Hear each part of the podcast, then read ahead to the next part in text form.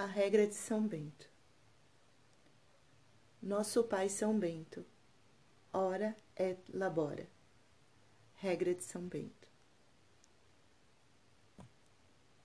Convidamos você, leitor, para apreciar e conhecer um pedacinho da vida de São Bento, ilustrada a partir do olhar das crianças do Sei Dom José Gaspar.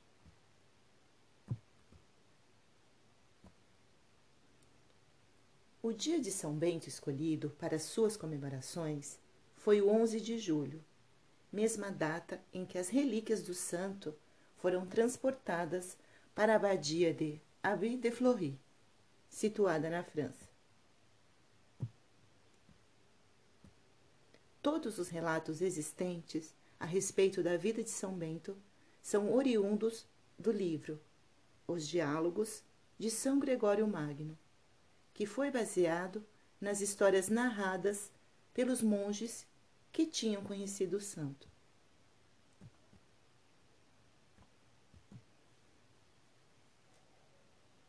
Há muitos e muitos anos, em um país chamado Itália, em uma cidade de nome Núrcia, uma família de nobres romanos foi abençoada com o nascimento de filhos gêmeos, um menino e uma menina.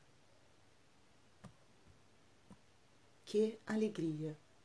Os pais, muito católicos, logo trataram de batizá-los, com o nome de Escolástica e Bento. Quando estavam mais crescidinhos, a mãe ensinava-lhes a rezar e a seguir os mandamentos de Deus, e o pai contava-lhes histórias de Deus.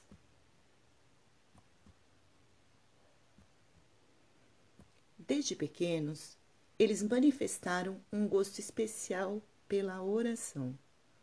Os dois cresciam amados e felizes.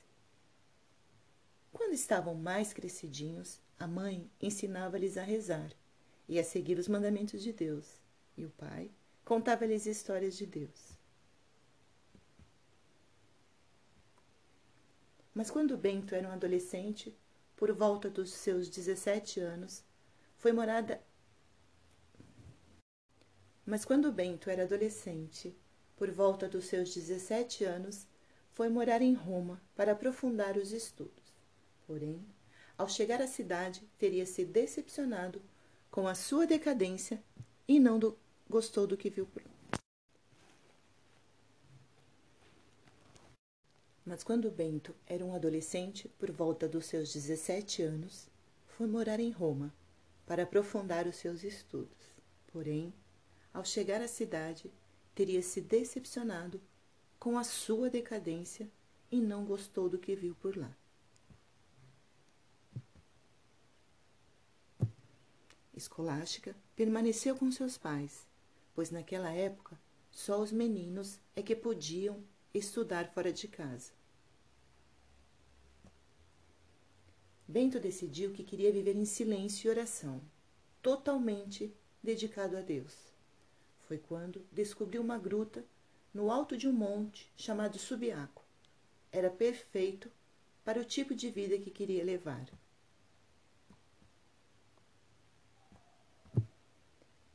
Bento estava decidido a morar naquele lugar, quando encontrou um monge de nome Romano, que vivia em um moceiro ali perto. Depois de muito conversarem, Romano, que lhe deu um hábito monástico, e ensinou tudo sobre a vida de eremita.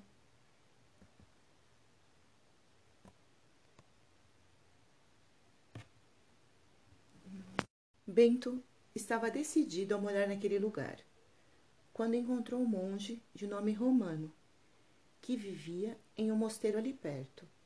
Depois de muito conversarem, Romano que lhe deu um hábito monástico e ensinou tudo sobre a vida de eremita. Bento viveu ali por três anos e só em orações e estudos, escondido de todos, só não de Romano, que levava para Bento pedaços de pão que conseguia retirar de sua própria refeição. Lá em cima, Bento viveu ali por três anos, só em orações e estudos, escondido de todos, só não de Romano, que levava para Bento pedaços de pão que conseguia retirar de sua própria refeição. Lá de cima do penhasco, Romano costumava descer o pão por meio de uma corda, a qual amarrava um sino para avisar ao homem de Deus que saísse da gruta para pegar o alimento.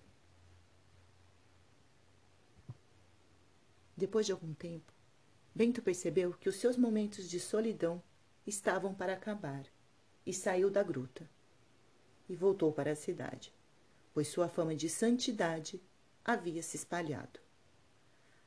Alguns monges de um mosteiro próximo chamado Vicovaro, cujo abade havia morrido, pediram que Bento viesse morar com eles para ser o novo abade do mosteiro.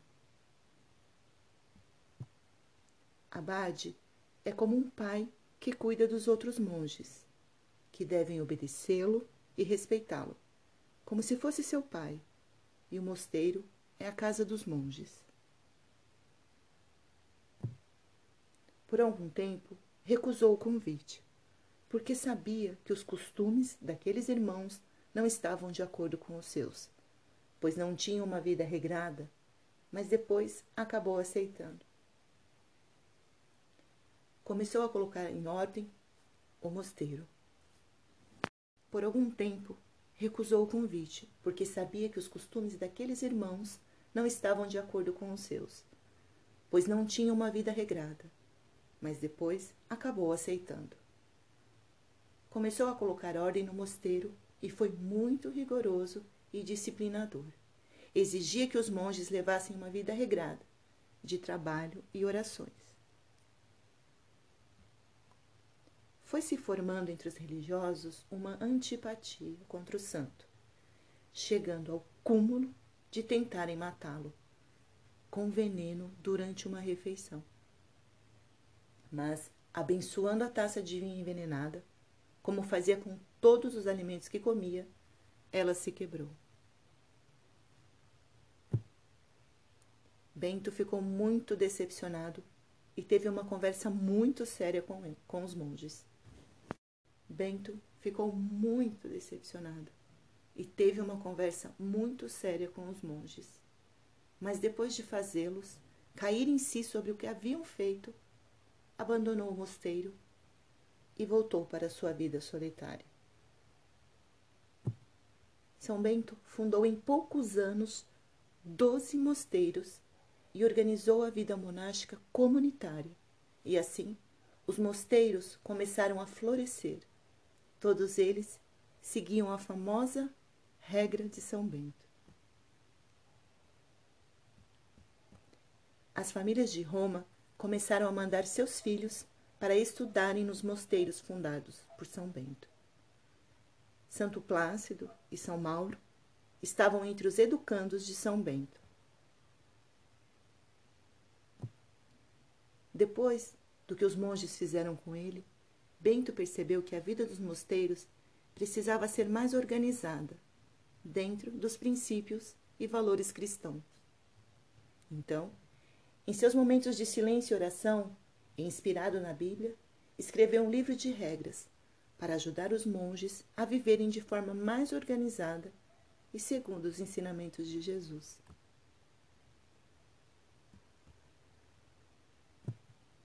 A regra de São Bento é um livro com 73 capítulos que prioriza o silêncio, a oração, o trabalho, o recolhimento, a caridade fraterna e a obediência.